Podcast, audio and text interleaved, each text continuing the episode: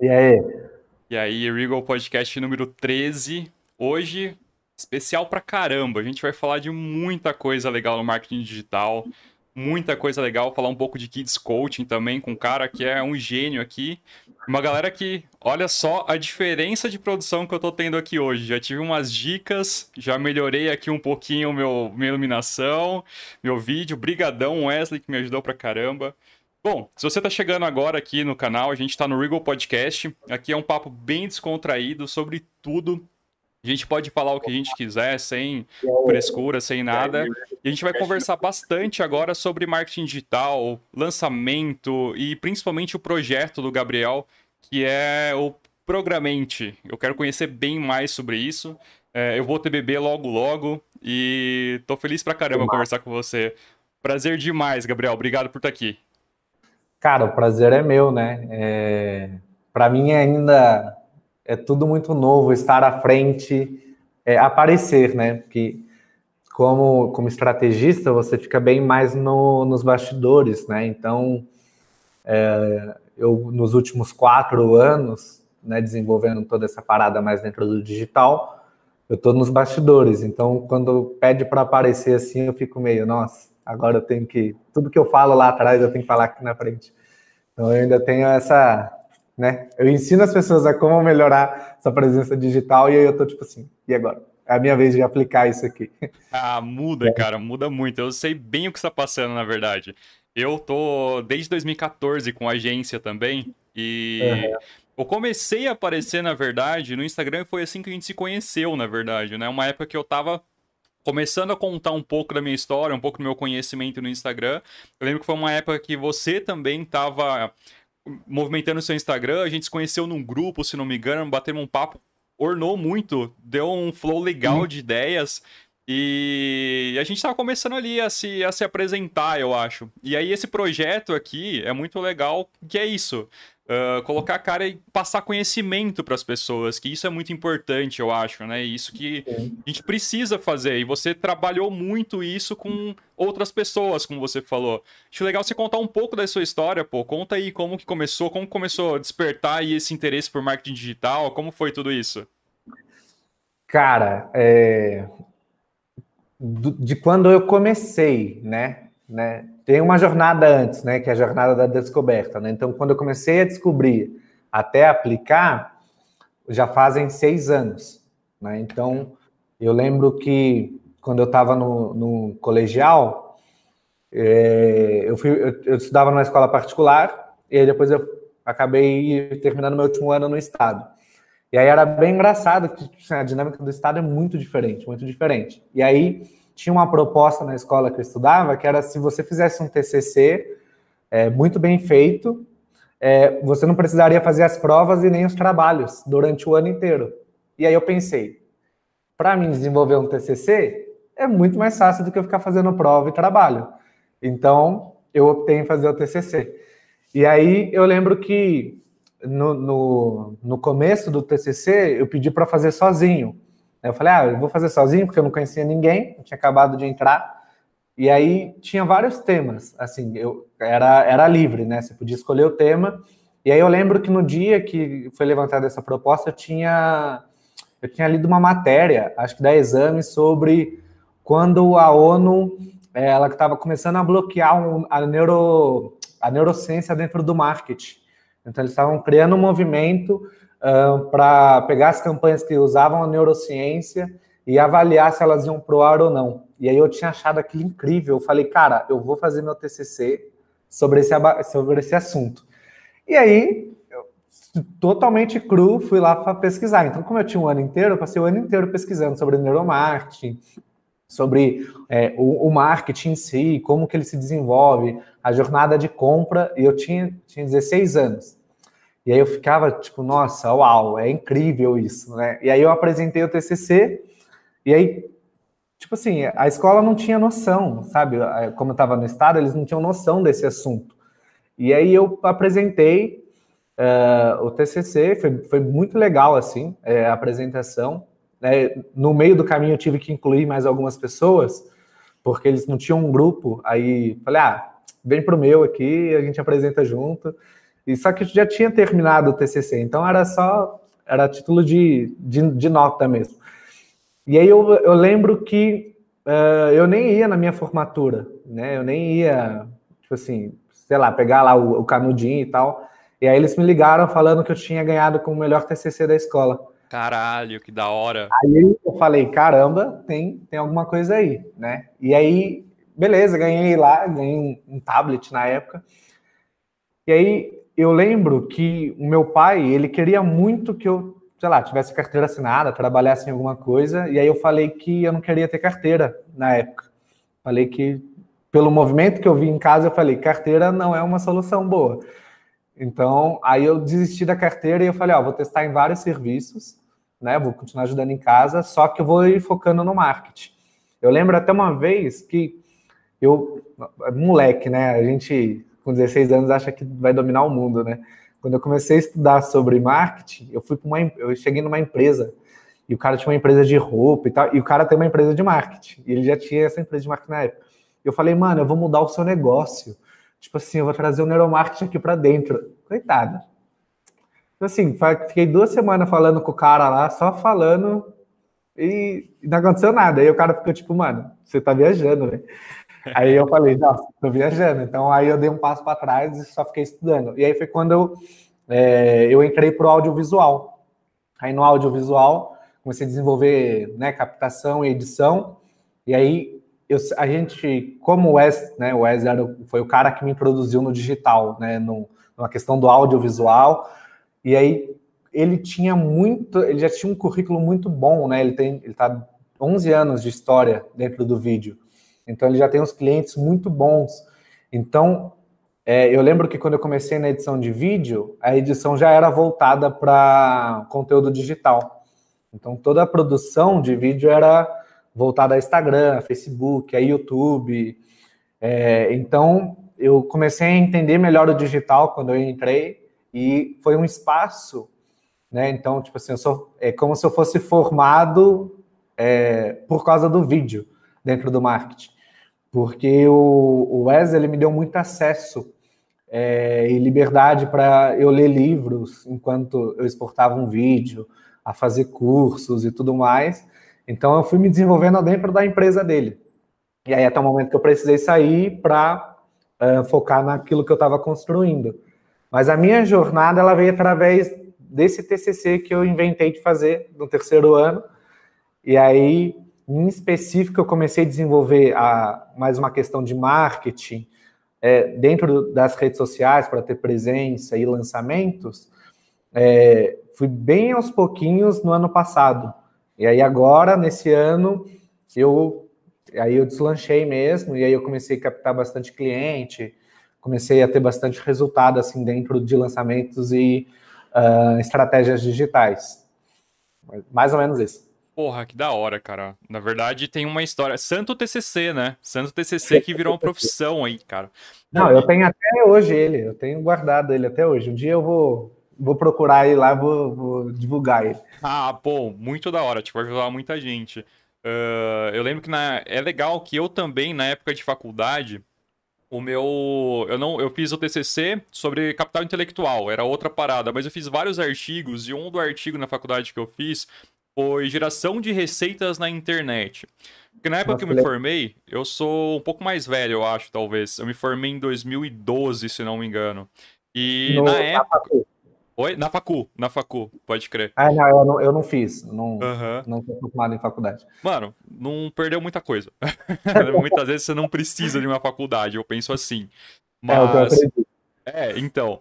Porque em faculdade, na verdade, você não aprende uh, o, a, o, mundo real. Você aprende um universo paralelo que, na verdade, você vai usar aquilo ou não. Mas o que você aprende mesmo é fazendo. Eu penso sempre assim. Uhum. Mas o da hora é que quando eu fiz esse artigo, esse artigo era sobre forma de geração de receita na internet. Na época, estava crescendo muito, explodindo uh, YouTube e, e, vários outros serviços, só que eles não sabiam ainda como seria a receita deles. Eles davam só preju. Então eu lembro que na época eu escrevi as formas com que o YouTube poderia ser monetizado. E isso foi muito da hora. E uma das Nossa. formas era justamente venda de patrocínio no começo de vídeo. e foi justamente a forma com que ele se monetizou, tá ligado? Então é legal que se alguém for na minha faculdade, vai ver esse artigo, assim como o seu TCC, talvez está lá ainda, a pessoa pode é. ver é. e, e entender um pouco sobre neuromarketing. Porra, um outro bagulho legal é que eu tenho uma pós também em neuromarketing. Eu sou apaixonado, cara, por neuromarketing. Eu fiz um a minha pós na IBN, Instituto Brasileiro de Neuromarketing. Os caras são uhum. muito foda. E uma coisa que eu me apaixono muito é justamente as propagandas, cara. Como que as propagandas, tipo, grudam na sua cabeça e aquilo faz com que você tenha vontade. Quem nunca lembra daquela musiquinha do Big Mac, velho? Exato. Exato. Tipo, ninguém esquece aquilo, tá ligado? E isso tem muito neuromarketing envolvido que a pessoa acaba não vendo, não percebendo isso, né, cara? E o neuromarketing faz todo sentido para tudo na vida. Que você quer fazer uma venda, você quer fazer com que uma pessoa te entenda de uma forma melhor, você pode utilizar o neuromarketing. Eu sou apaixonado nisso. E você usa bastante o neuromarketing hoje também, né, nos seus projetos? Cara, bastante, né? Porque é, hoje em específico, né, a gente trabalha em alguns segmentos. Né, eu posso explicar eles um pouco depois. Não. Mas em todos eles, a gente envolve estratégia digital. Então, dentro da minha estratégia, né, dentro daquilo que a gente cria hoje para os nossos clientes, eu sempre procuro é, montar uma jornada. E aí eu venho com a Neuro em, é, lapidando a jornada. Então, não interessa o que o cara vende, não interessa como ele está dentro do digital, se ele ainda não entrou, se ele vai entrar, existe uma jornada pela qual ele tem que passar, que os clientes, né, os seguidores que ainda não são fãs, que ainda não são clientes, vão se tornar, vão ter que passar com essa jornada com ele, e aí eu vou usando o neuromarketing assim dentro disso, né? Umas coisas ficam mais inconscientes pelo tempo de prática, e outras coisas a gente tem que sempre ir revisitando, né? Algumas coisas de gatilho e tudo mais, a como é, montar uma sessão de uma página. Então, tem coisa que já está dentro e a gente vai lidando, e tem coisa que a gente ainda tem que ficar revisitando sempre. Pô, pode crer. Esse lance que você falou de montar uma página, por exemplo, faz todo sentido. Às vezes tem gente que não tem noção disso. Uh, é muito complicado, não sei se tem alguns clientes ou se você já consegue demonstrar isso, mas, por exemplo, quando você está montando uma, uma landing page, por exemplo, um site, alguma coisa, uhum. você coloca as coisas ali e tem um porquê de você colocar as coisas ali. Não só o que você está colocando, não só o vídeo em determinado lugar, a captura em outro lugar, como as cores que você coloca naquela landing page fazem todo sentido. Não sei se você já teve clientes que você teve que falar para ele que aquilo tá ali porque faz sentido, que na verdade ele queria, ah não, faz um pouco diferente aqui, ali, tenta mudar tal coisa e, e você Sempre. consegue colocar para eles que não, precisa ser assim, é assim que funciona. Você tá pagando para mim para eu fazer dessa forma para você, entendeu? É, o que, que, o que eu faço aqui, eu faço como é muito segmento, né? E muito eclético, eu lido muito de, eu lido de maneira muito individual com cada cliente, de maneira muito individual. Ah. Porque eu sei que tem uns que é muito parrudo. Não tem problema, porque eles são especialistas nas áreas deles e eles conhecem o público deles melhores do que eu. Então, tipo assim, eu não vou discutir com o cara. O cara tá, sei lá, 20 anos vendendo para o público dele. Então, só que o que eu, eu mostro para o cara é, é, existe uma estratégia, existe um movimento no qual é, a gente precisa é, estar atrelado, existe um jeito certo de se fazer, existe as palavras certas, existe um caminho, existe uma fórmula. Mas se você quer testar do seu jeito, não tem problema. E aí, então eu, eu jogo para o cara, tipo assim, ó, eu vou te mostrar como é que tem que fazer. Você quer fazer do seu jeito? E aí ele fala, cara, eu quero fazer do meu jeito. Aí eu falo, então beleza. Então a gente vai fazer, e aí em específico, tipo lançamento. Então a gente vai fazer esse tipo de lançamento do seu jeito. E aí a gente, quando acabar de, sei lá, fechar o carrinho, eu vou abrir as métricas. E aí a gente vai analisar. Por quê? Porque se tiver alinhado com as suas expectativas, beleza. Eu só te ajudei a masterizar melhor aquilo que você já faz. Agora, se você não está feliz com o resultado, agora eu testo do meu jeito. E aí a gente vai sentar e analisar os dois. Então eu trabalho muito assim. Então, tipo assim, lógico que tem gente que, que quer do jeito dela e acabou. Então, é, o que eu tudo é uma venda, né? Então eu sempre busco estar tá vendendo em, todo momento. Então, tipo, que nem hoje um dos serviços que a gente presta aqui é gestão de tráfego. Legal. E o cara vem falar, ah, mano, eu quero gestão de tráfego. Aí eu falo, ah, beleza, mas qual que é a loja? Por que, que você tem a loja? Uh, por que, que você quer a, a gestão de tráfego? Como que você está posicionado digitalmente? Como que está a sua presença? Qual é a análise do seu perfil? E aí eu vou questionando o cara. E aí eu percebo que não adianta fazer gestão de tráfego para o cara. E aí eu não vendo esse serviço para ele. Aí eu falo, ó, não posso fazer, porque se eu fizer, você vai achar que vai dar errado e vai falar que a culpa é minha porque não deu certo. E a verdade é que, tipo assim, você não estava pronto para receber esse tipo de serviço. E aí eu vendo outro serviço cara. Então, é, é uma jornada, mano. Então, tipo assim, o cara ele vem buscando uma coisa, eu começo a entender qual é a jornada dele, e aí eu posiciono ele do, no lugar certo. Então, talvez esse cara ele tem que pagar os hubs comigo primeiro.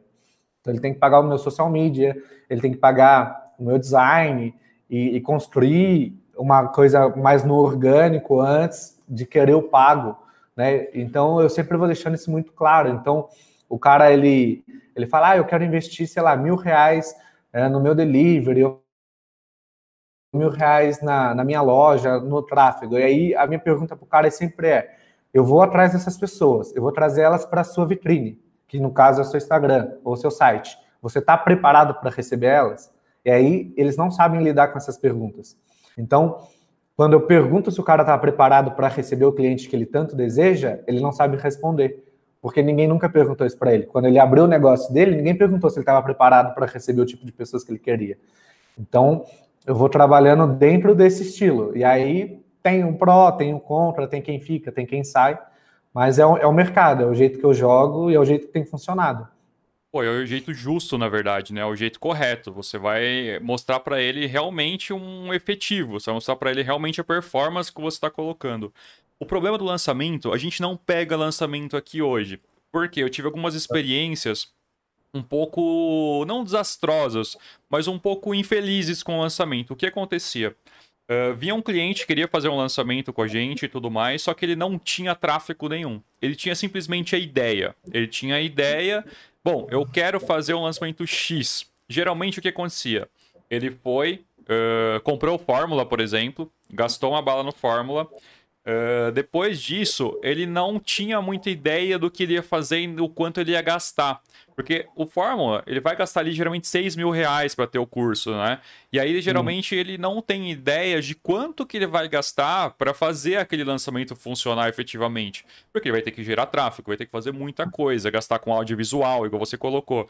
O custo é muito alto, só que é, coloca na cabeça dele que ele vai ganhar muita grana sem investir mais nada.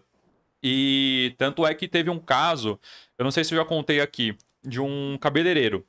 Ele tinha acabado de fazer o Fórmula, ele achou incrível, tudo mais, vou fazer, vamos lá, vai bombar o meu lançamento, vai ser muito legal. Só que ele começou a fazer, ele viu que ele precisava de uma agência. Então ele procurou a gente, entrou em contato com a gente, a gente fez uma reunião, conversou, bateu um papo, ele me explicou, era fenomenal a ideia dele, só que tipo, tava só na cabeça ainda. Ele falou: não, a gente vai fazer isso, o meu diferencial é esse, a gente tem tudo isso, tudo isso. Tá, legal, show de bola a sua ideia, tá perfeito. Mas e aí, como funciona seu tráfego hoje? Como que tá seu Instagram? Como que tá as suas plataformas online? Então, a gente não tem ainda, a gente não trabalhou nada. Tá, você tem algum tráfego orgânico de algum lugar? Hum, não, a gente não tem, a gente não tem nada. Cara, aí fica difícil, entendeu? Aí fica complicado, porque na verdade você vai ter que começar do zero a montar o seu tráfego orgânico. Depois disso, você vai começar a investir mais no tráfego pago, bem mais do que você vai investir no começo. E aí vai ser uma grana muito alta. Você tem que ter um período para você começar a pensar no seu lançamento ainda. Você não pode lançar nada agora. Você tem que ter Sim. um período de maturação, maturação. E a pessoa não entende muito isso. Já aconteceu isso com você? E como que funciona? Como que você lida com isso? Cara, eu eu sou muito claro assim, tipo, é, eu nunca digo para uma pessoa que o produto ou serviço dela é ruim. Sim. Né? Porque eu tô lidando com sonhos. Exato. Então, tipo assim, cara, a pessoa pode sonhar, velho. Eu, eu vou. Se tiver ao meu alcance, eu quero realizar esse sonho com ela, sabe? Então, o que eu deixo muito claro para a pessoa é que ela tem, ela tem duas energias que ela pode investir: ou tempo ou dinheiro. Perfeito. E ela vai ter que investir as duas. Então, a minha, eu, cara, eu trabalho muito em questão de pergunta. Então, tipo assim, por quê? Porque eu sei que o cara tem uma grande ideia, que talvez não é tão grande, mas a gente vai descobrir junto. E aí, a minha ideia é questionar, questionar, questionar, até ele entender, tipo assim, cara, eu só tenho uma ideia. Entendeu? Então, eu já tive casos assim, sabe? De a pessoa não está pronta. É, é, muito engraçado, porque as pessoas são muito ansiosas. Então, o que, que eu, eu aprendi errando, tá? Então, é, eu fiz errado. Forma de falei, aprender, na verdade, é errando, né? É, e, e, e aí é, eu, eu começo gerindo a expectativa dela. Então, eu, eu sempre falo, cara, vamos fazer o tipo de modelo de lançamento desafio? Vamos. Legal. Quanto você acha que dá para você vender? Aí a pessoa fala, ah, eu acho que eu vou vender uns 10 mil. Aí eu falo, beleza, seu produto é 200 reais, então você não precisa vender muito para fazer 10 mil. A pergunta é, essas pessoas, esse X número de pessoas já interagem com você? Entendeu? Porque aí eu começo a montar um funil com ela. Falo, ó, se eu alcançar, se sua conta alcança no orgânico hoje, sei lá, pessoa tem mil seguidores né? Pessoa tem mil seguidores, aí ela fala, ah, eu tenho mil seguidores, 400 em mil stories. Então ela tem 40% da audiência dela retida nos stories. Pessoas que se engajam com as publicações dela, ela tem tipo assim 20%. É legal, são bons números. Ela tem grandes números. Aí eu, aí eu começo a testar com ela. Eu falo assim, ó, então beleza, eu quero testar uma live. Vamos fazer uma live só de conteúdo. Quero ver quantas pessoas entram nessa live. Aí entra tipo assim, 12 pessoas. Aí eu falo, ó, então, seu público, apesar de se engajar, apesar de aparecer nos seus stories, eles não ainda compraram a ideia que você está você tá querendo vender. E aí eu começo a criar um movimento com ela. Então eu sempre vou gerindo as expectativas. Eu vou falando, ó, a gente tem que, no mínimo, pagar o tráfego. Por quê? Porque quando eu comecei, eu comecei muito bagunçado, né? E é o normal do empreendedor. Perfeito. Você começa no caos e aí você vai tentando organizar. Hoje né, eu consegui né, começar a organizar melhor como eu faço. Mas como eu fazia no começo tudo meio bagunçado, eu não conseguia, tipo assim, dar tantas métricas para as pessoas, né? Que é, eu não sei se você já chegou a fazer o Fórmula. O Fórmula para você tem, tem métrica, tipo assim, você tem que ter tudo em mãos. É, existem, ah, eu tenho que ter todas as copies, eu tenho que seguir o, o esboço das copies, as estruturas, eu tenho que ter toda a gestão de tráfego uh, planilhada. Então, você é uma fórmula. E aí, antes eu não tinha, então eu jogava na sorte. Então, e funciona. Tipo assim, a, quando você, dependendo do especialista, funciona. Antes eu não era tão criterioso, então eu catava várias pessoas que quisessem, que queriam lançar. E a partir do ano que vem, eu já mudei meu modelo de contrato e meu modelo de critério para pegar alguém para lançar. Por quê? Por causa da jornada. Então, é, hoje em específico, se a pessoa está muito bem posicionada no digital, ela já vai direto para o lançamento. Se ela não está tão bem posicionada para o digital, eu mando ela para os hubs. Entendeu? Então eu crio essa pessoa comigo a ponto dela ser lançada. Então todas as pessoas que têm hub comigo, eu vou criando nelas o desejo de aparecer cada vez mais, o desejo de conversar mais com essa audiência. Por quê? Não importa o segmento. Por quê? Porque se eu conseguir fazer com que ela cresça a presença digital dela, eu consigo desenvolver um produto. Aí eu não tenho que ficar captando sempre. Eu, aí no meu funil, a pessoa que entrou no Hub ela é uma potencial é, especialista para infoproduto. Então eu vou, hoje eu trabalho desse jeito. Mas tem caso, tem caso, tipo assim, vai acontecer, vai dar errado, tem que dar errado. Né? E tem pessoa que vai embora e tem pessoa que fica. Para quem não, para quem não conhece, joga, explica de uma forma para os leigos, o que é um hub?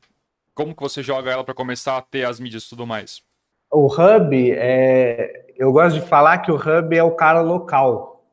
Então, o hub é aquela pessoa que ela fala assim: "Ah, eu tenho uma loja de roupa e eu queria melhorar minha presença digital". Então eu falo: "Ah, então vamos trabalhar o audiovisual dela, a parte de fotografia, é, o branding dela, vamos trabalhar a gestão de tráfego dela, os textos que vão, né? Como que você vai fazer essa venda dentro do digital. E aí, se é uma pessoa que ela não tem uma loja física, eu faço com que ela entenda que ela é um produto. E aí eu falo, então beleza, você é um produto, já que você não tem uma loja física, você não vende nada físico, você é um produto de você mesmo. E aí eu mando ela para o hub também. Então eu falo, eu preciso melhorar sua imagem, seu tráfego, sua copy, sua estratégia. Então, para mim, né, é, hoje, como eu defino o hub, é aquele cara, ou ele tem um produto físico para vender, ou ele é o próprio produto. Pô, legal, perfeito. Uma coisa que você falou no começo, que você startou no audiovisual, né? Basicamente vídeo e tudo mais. E tem muita gente que não entende ainda a importância do audiovisual. Que é, eu acho que o tráfego da internet é muito audiovisual, né? A gente vê tudo, YouTube bomba, tudo, stories, quando é, o, o, a live dos stories também bomba pra caramba, e tem gente que não entende essa importância. Não sei como que você consegue, muitas vezes, uh, tem aquele, aquele cliente que ele quer crescer, quer fazer tudo, mas não quer aparecer. Não sei se você tem clientes assim, e como você trabalha com isso? Eu quebro isso nele. É... Porque assim, ó, eu, eu falo para ele, o cara fala, esses dias mesmo, eu tava com um cliente, eu ah, não quero aparecer. Aí, eu, primeiro, eu tento entender os motivos de não aparecer. Então, ah, eu não quero aparecer porque eu tenho vergonha. Aí eu, tipo assim, aí eu penso, eu vou ser um pouco mais agressivo ou não. Aí se eu conheço a pessoa, eu vou um pouco mais agressivo. Então, tipo, ah, mano, vergonha não paga boleto e é, tal. Assim, não tem, você tem que entender o jogo. Aí eu vou entendendo. E aí, no final do dia, mano, a gente vai fazendo trabalho de psicologia com os caras porque eu tenho que quebrar as crenças limitantes deles. Mas o que eu explico para a pessoa é: se você não quer aparecer, o seu marketing é mais caro. Então, por que, que a Nike, a, o McDonald's, a Adidas, elas gastam milhões e milhões e milhões em marketing? Porque não tem o rosto do dono. O dono não quis aparecer. Então, você tem que gastar milhões de reais para a sua marca não ser esquecida. Então, aí eu pergunto: você tem milhões de reais para você investir, para você não aparecer? Se a pessoa tiver, eu crio marketing em cima disso. Agora, geralmente a pessoa não tem. Então eu falo, cara, vamos aparecer aos poucos. E aí eu vou montando a estratégia para a pessoa entender, ó, oh, você viu que seu engajamento melhorou, você viu que seu alcance melhorou, você viu que os feedbacks melhoraram. E aí a pessoa ela vai sentindo, ela vai se sentindo mais amada, ela vai sentindo que a audiência de fato quer ver ela. Então uma coisa que eu trabalho com todos, com todos aqui, é, cara, o, é, a coisa mais assistida no mundo é reality show. Por quê? Porque as pessoas gostam de ver o que as pessoas estão fazendo. Exato. Então, a sua vida é um reality show. É lógico que você não é um de férias com ex, um Big Brother e outros que tem por aí. Mas as pessoas gostam de ver o que você faz no dia a dia, como você faz no dia a dia, o porquê que você faz isso no dia a dia. Então, as pessoas, elas, elas gostam de, de, de acompanhar a vida. Por quê? Porque todo trabalho nas redes sociais é um trabalho de venda. Só que é, o movimento das redes sociais é um trabalho de conexão. Então as pessoas, elas querem acompanhar pessoas, elas querem comprar de pessoas. Então, uma vez que você entende que uma rede social é sobre o quanto as pessoas são capazes de se socializar, você consegue entender a dinâmica de compra que você precisa ter para transformar um seguidor em fã, né, um seguidor em cliente. Então eu, vou jogando nessa dinâmica, sempre questionando, mostrando que é sempre mais caro porque a pessoa não aparece. E aí eu, o, o que eu gosto de perguntar é o quanto a pessoa está comprometida com o negócio dela. Então a, as pessoas falam, ah, mas eu, e se eu quiser mudar de ramo? Eu falo, cara, gasta pelo menos dois anos nesse ramo, seja o, o, o rosto disso, porque não tem problema você ser a marca. Porque se vender, se você faturar, sei lá, 30 mil no mês, Mano, você tá faturando 30 mil no mês com o seu rosto. Isso não é bom para você? Então a pessoa ela vai, tipo assim, nossa, eu nunca tinha parado para pensar nisso. Então a gente trabalha muito o questionamento aqui. Pô, isso é muito importante, na verdade. A questão de, de colocar, cara, é o que você falou, e eu sempre levei muito isso e tento colocar 100% disso meus clientes. Que o mais importante, por exemplo, tem muitos clientes, eu trabalho muito com comércio também, é, pequenos comércios, indústria e tudo mais muitas vezes, esses comércios é o que você falou, o dono não coloca o rosto. Só que é possível você colocar um rosto nesse negócio. Você consegue ter um garoto propaganda, digamos assim, que vai fazer o trabalho ali e tudo mais. Você consegue colocar isso. Só que tem uma dificuldade muito grande de colocar. Por quê? Primeira coisa, tem cliente que acha que post é venda. Tem cliente que apenas post vai vender. Tem cliente que acha que, bom, vamos colocar post, vamos colocar post de dia disso, dia daquilo, produto disso, produto daquilo. E, meu, já é, é fato, isso não vende, entendeu? Isso não, não cativa cliente e tudo mais. Para você vender dessa forma, é o que você falou, você vai ter que investir muita grana e muitas vezes o ROI não vai compensar, entendeu? Isso é importante. E aí você tenta colocar uma mentalidade para ter, pô, tem que ter um rosto. As redes sociais, exatamente o que você falou. É isso, tem que ter uma cara da pessoa, tem que ter alguém ali, porque pessoas compram de pessoas. Pessoas é, não compram de empresas. Geralmente, um dos maiores argumentos de venda que eu entendo é indicação. Isso é um dos argumentos mais antigos e funciona para tudo e funciona hoje. Sempre, sempre. Aquele negócio, os influenciadores só vendem tanto porque eles dão esse argumento de indicação. Se você tem alguém que você confia muito, que você vê sempre ali, você entende a vida inteira da pessoa, ela tá te indicando um produto, meu, aquele produto é bom para você, você vai querer comprar, você vai ter vontade de comprar. E muitas vezes é difícil colocar isso na empresa. Numa empresa, por exemplo, uh, numa indústria, digamos assim. Se você tiver uma indicação, beleza, você pode vender seu produto, colocar lá para o influencer X fazer a venda dele. Só que essa empresa pode ter, pode se transformar numa influenciadora também. Isso é legal e seria importante se conseguisse fazer isso, mas é difícil colocar na cabeça da empresa muitas vezes isso. Como que funciona hoje a criação que você faz para os seus clientes? Por exemplo, o cliente vai ter que colocar a cara lá, certo? Você passa um roteiro para ele certinho que ele precisa fazer, uh, que stories que ele precisa fazer, publicação, tudo mais. Como que funciona o trabalho seu aí para você passar para o cliente hoje? Cara, é assim, ó. É... O tete a tete é, é embaçado, né? Então, assim, a indicação ela é muito forte. Então, o que, que eu, eu mostro para o cliente? Eu, eu mostro assim, ó. É, eu, eu sempre. É aquela, eu vou sempre perguntar. Então eu pergunto pro cara assim: ah, onde você quer chegar com essa empresa? Aí o cara tem lá um sonho, assim, uau, sonho incrível da empresa dele. Aí eu falo, beleza, e onde você tá hoje? Aí ele fala, ah, eu tô assim, assim, assado. Aí eu falei, então beleza, então na o que você precisa é que eu monte essa jornada para você chegar lá. Aí ele fala, ah, é, é isso. Eu, eu desenvolvo um, um modelo de, de linha editorial aqui um pouco diferente das comuns que eu vi por aí.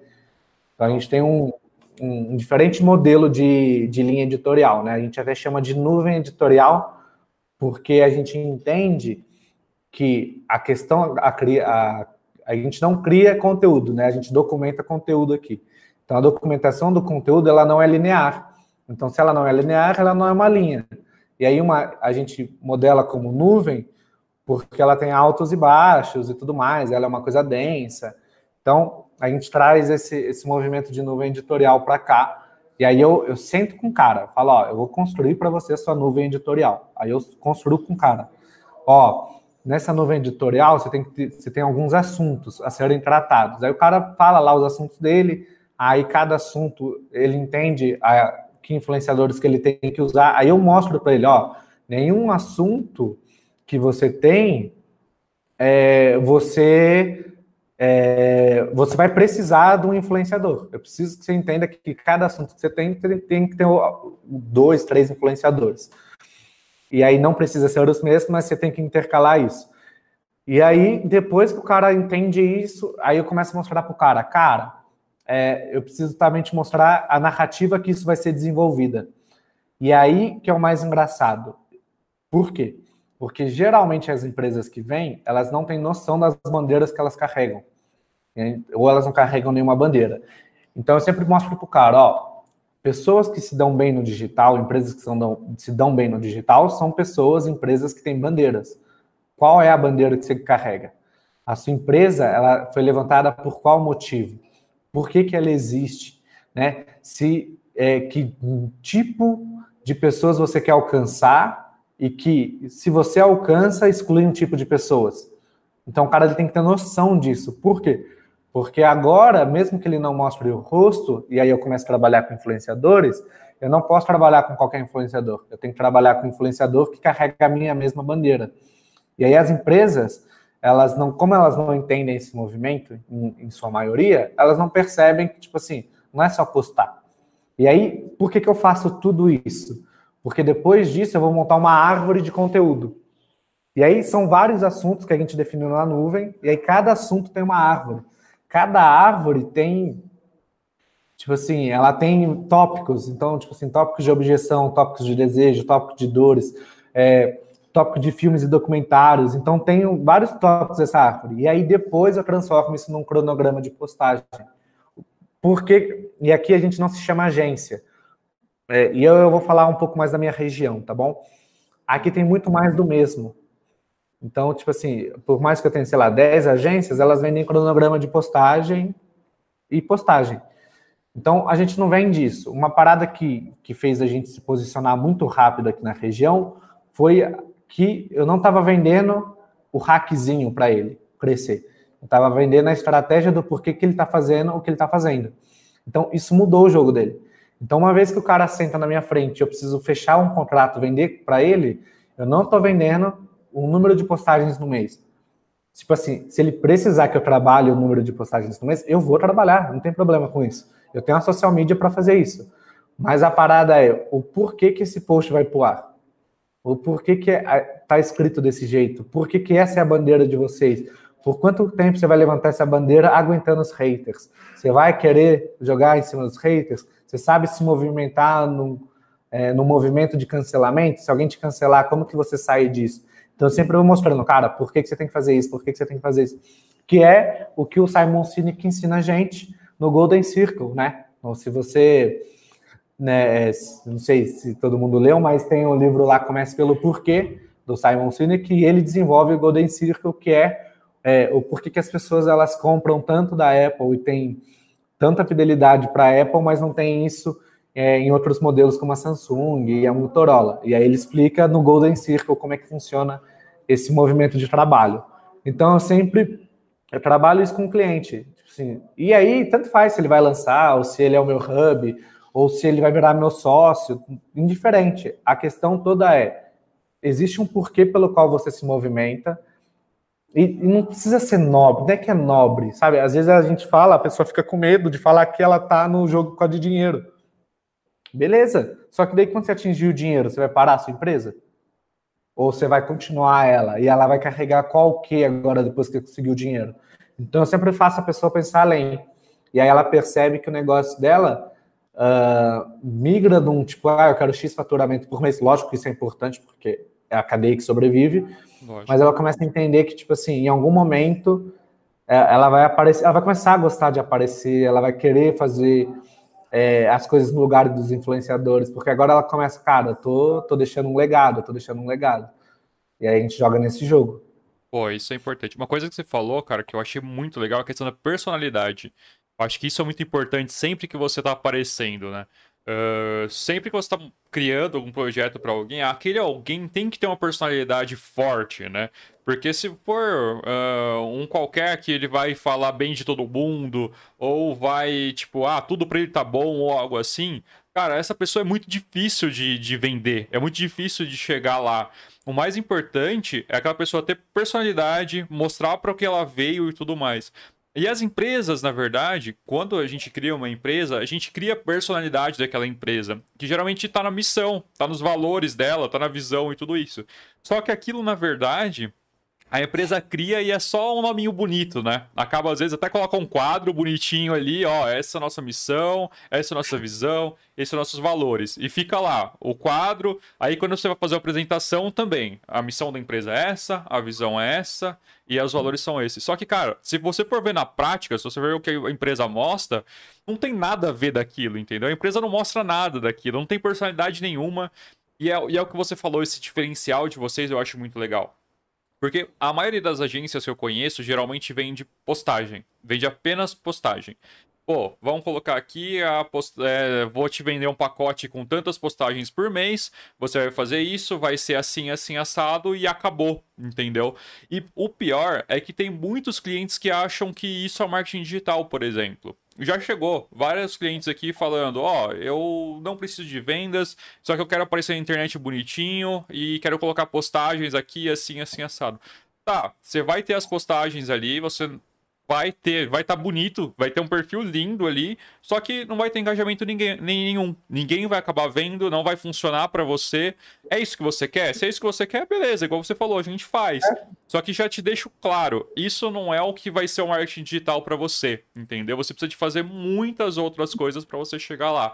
E hoje eu vejo que a maioria das agências acabam vendendo postagem. Uma coisa que eu até troco ideia com o Felipe, da Future Market aqui, Jundiaí. Eles têm uma agência fantástica, cara. Eles mandam muito bem. E é justamente o conceito que você tá falando. É tipo performance, entendeu? O conceito deles é 100% performance e é o que eu acredito também. E a gente sempre brinca que, meu, tem empresa que acha que feliz dia do. Da, sei lá, do céu azul. Hoje é dia 4 de dezembro, hoje é dia do céu azul. Feliz dia, tudo isso, e coloca lá uma postagem bonita, pô, linda postagem, ou feliz dia de tal coisa. Uma coisa que eu entendo, beleza, você quer colocar uma postagem de feliz dia dos pais, por exemplo? Legal.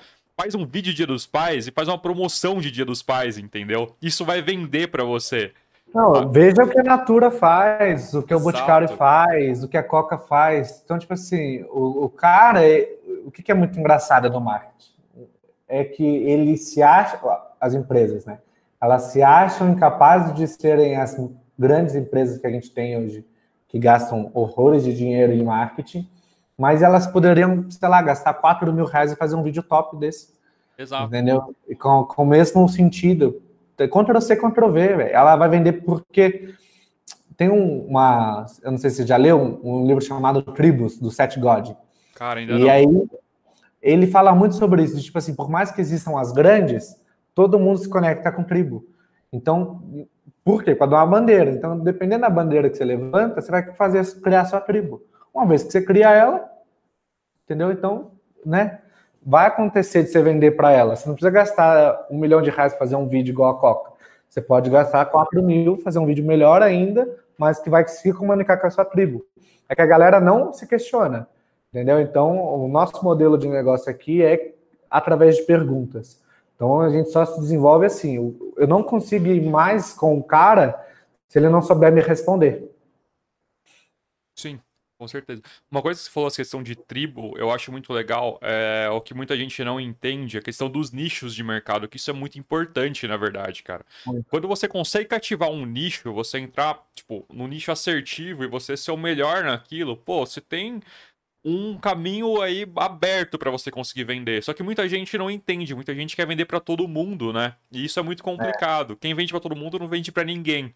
É importante você separar um nicho e focar naquilo, que é justamente o que você falou, você vai ter a sua tribo ali que tipo vai te curtir e para esses caras você vai conseguir vender bem. Isso é muito legal.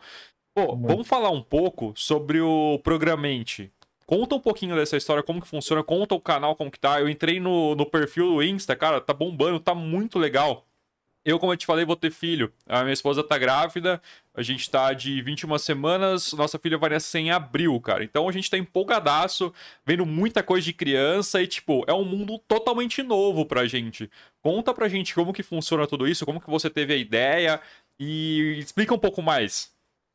Cara, é, eu só sou, né? Tipo assim, eu só estou e sou quem eu sou hoje por causa da esposa que eu tenho, né? Então, o Programente, ele é, antes de, de mais nada, a nossa união. Então, porque, o que, que aconteceu? A gente, o Programente, ele faz de, de criação, né? Ele faz três anos, mas de operação ele começou agora. E ele começou em alguns segmentos. Então, quando a gente criou o Programente, a gente estava acho que a gente estava um ano junto já. E aí a gente pensou, cara, a gente precisa criar o nosso próprio negócio, o nosso próprio movimento. Então a gente já tinha essa consciência. A minha minha esposa ela é, ela fez o colegial e aí o colegial dela era integrado com técnico de programação. Então ela sempre desenvolveu muita coisa na programação.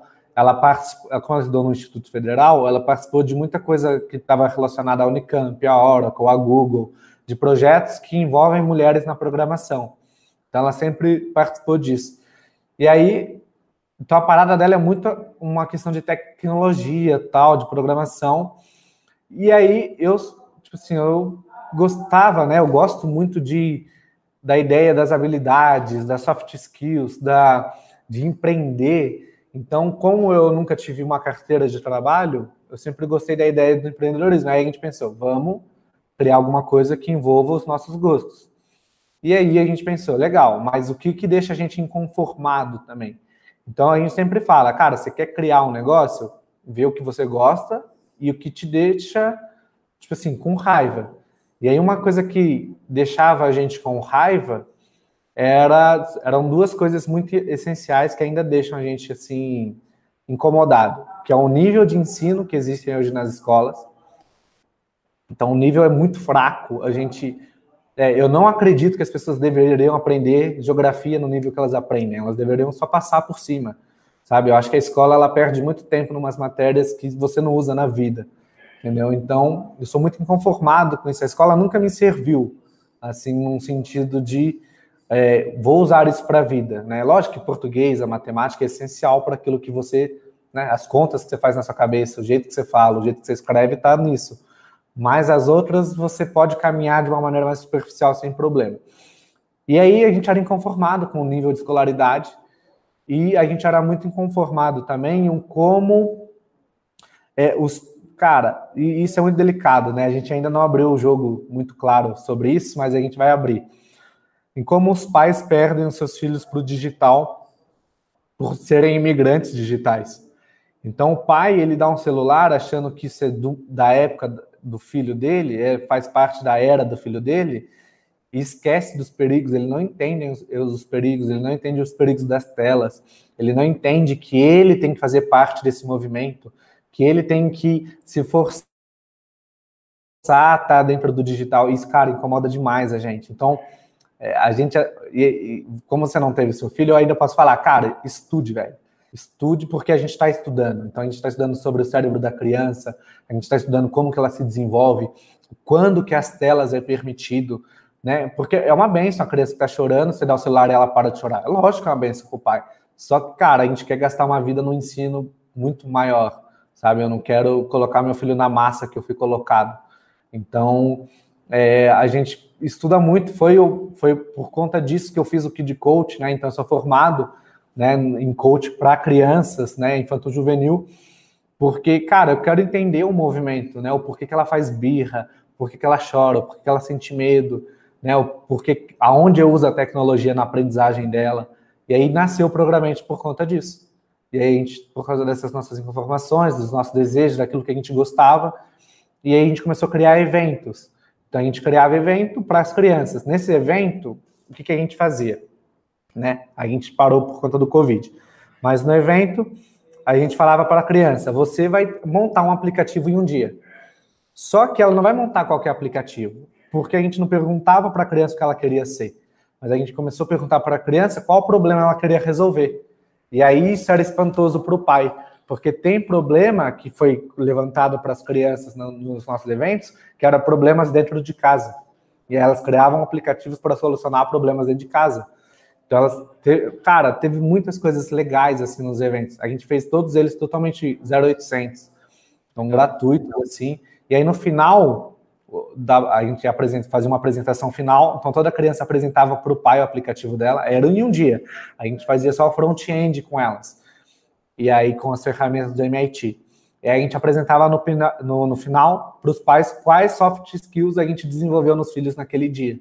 Então o filho, ele tinha trabalho em equipe, ele tinha aprendido oratória, é, discurso, pensamento crítico, pensamento computacional, ele tinha aprendido inteligência emocional para lidar com aquilo que ele estava lidando. Então, tinham várias é, soft skills que a gente acabava desenvolvendo em oito horas de, de evento. Então, a, a, gente começou a perceber esse movimento. E aí, veio a pandemia e tudo mais. E aí a gente pensou, cara, vamos, vamos mudar o Programante. Então, o Programante era só isso. Aí, gente, o que, que a gente fez com o Programante hoje? Então, vocês são os primeiros a ouvirem. Então, quem ouvir aqui é, é o primeiro porque a gente ainda não divulgou isso. Pô, Mas o Programante hoje ele é um grupo de empresas. Então, dentro do Programante tem duas empresas. Uma chama Programante Academy, e aí no Programante Academy a gente desenvolve crianças, pais e professores. As crianças a gente desenvolve programação e soft skill. Nos pais a gente desenvolve uma coisa que a gente uma tese que a gente está desenvolvendo que chama é, disfunção, é, disfunção parental digital. que é quando o pai não consegue se conectar mais com os filhos por conta das eras. Então, o filho nasceu na era digital, o pai nasceu na era analógica, eles não conseguem se conectar. Então, precisa ensinar o pai a migrar para a era digital para ele ter conexão com o filho. Não é porque ele deu um celular para o filho que ele é conectado com ele. Entendeu? Então, a gente está sentindo que os pais estão cada vez mais distantes da criação dos seus filhos, porque os filhos são totalmente digitais. Então, a gente está. Então, os nascidos de 2010 para cá são é a geração alfa. Né? Então, é uma geração totalmente que não conhece quase nada do analógico e aí o pai tem essa disfunção parental digital. E aí a gente está desenvolvendo isso com os pais, e aí o, o, que me ajuda bastante nisso é o processo de Kid Coach. E com os professores, a gente está desenvolvendo um programa chamado PC em sala de aula, que é um é, que é pensamento computacional em sala de aula. O que a gente está desenvolvendo com os professores é eu sei que quando você tinha 30 alunos no presencial, a sua retenção de atenção era mínima assim como é no digital. A questão é que você o professor ele tinha uma retenção mais em questão de autoridade. Então, tipo assim, ou você vai para a diretoria ou você presta atenção. Então, não porque ele quer aprender. No digital é a mesma coisa. A criança não liga a câmera, ela não fala nada e o professor fica falando com as paredes. Então, a gente está introduzindo no professor como ele se movimenta na era digital, como ele se torna um youtuber. Então, como que o cenário, agora o professor ele tem que entender que o cenário que ele põe no fundo da casa dele está ligado é, à atenção da criança. Como ele se posiciona está ligado à atenção da criança. Como ele aplica a matéria. Agora, o professor, todo professor, eles não tinham uma narrativa, eles passavam conteúdo na lousa e acabou. Todos eles vão ter que construir histórias para ensinar as crianças, para reter a atenção delas no digital. E a gente está criando esse movimento uh, para desenvolver essas três frentes, que são frentes que a gente ama. Então, hoje a minha esposa ela faz pedagogia é, no, numa universidade, e aí a gente vai desenvolvendo isso com os professores. E aí com os pais, por quê? Porque começa em nós. Tem muito pai que fala, ah, mas você não sabe porque você não tem filho. Aí eu fico, beleza, cara, eu não tenho, mas eu dou aula hoje, uh, pelo menos uma vez, duas vezes por mês, na comunidade que eu congrego, para 20 crianças. Então, tipo assim, não é porque eu não tenho um filho que eu não convivo com elas. Entendeu? Então, eu quero mostrar isso de uma maneira não tanto agressiva, mas se precisar ser, a gente vai ser, uh, essa importância das crianças, da tecnologia, das soft skills e outros projetos aí que estão nascendo através disso. Esse é o, é o Programante Academy e o outro é o Programante Ignição, que a gente deu, intitulou o nome de PIX, então, Bom. é programante ignição e aí é um X de multiplicação, e aí é o, é o Pix Lançamentos. Então, dentro do Programante, a gente tem essa plataforma agora de lançamento. E aí é onde a gente desenvolve todo o marketing, toda a estratégia de lançamento. Esse é o Programante. Pô, cara, muito fenomenal. Um lance que eu achei muito legal, que faz todo sentido. Na verdade, eu gostei de tudo, mas o lance que eu queria falar primeiro, que faz muito sentido, é esse lance que você falou dos professores. Ensinar isso para os professores, eu acho que é um diferencial muito importante, ainda mais no momento que a gente está vivendo. Uma coisa legal, até mandar um abraço pro Wesley aí. Pô, é, a hora que a gente começou aqui, a gente bateu um papo, principalmente sobre o estúdio aqui que eu tô no meu escritório, né? É um espaço pequeno hoje, e mas algumas dicas que ele deu, só de eu trocar a iluminação, colocar no lugar certo e tudo mais, já muda totalmente o ambiente que você está representando, né? O local totalmente. que você tá, se a gente olhar aí também, pô, é um ambiente totalmente coeso, faz todo sentido e tá muito, tipo, bonito. A pessoa uh, se interessa em, em, assistir só porque pelo momento que você tá pelo movimento que você está colocado, pela iluminação, por tudo. Isso é muito importante e pensa isso na cabeça de uma criança, cara, quando tá assistindo o professor. Muitos professores muitas vezes estão em algum lugar que, tipo, não faz nenhum sentido para ele estar, tá, talvez, né? Talvez, uh, não sei, às vezes aparecendo um monte de coisa atrás, às vezes aparecendo coisa que distrai a criança, e, pô, isso não faz sentido nenhum, e é importante os professores ter essa noção, e muitas vezes não tem. E acontece muitas vezes, é, tirando um pouco os professores, colocando no meu lado, mas voltando os professores já.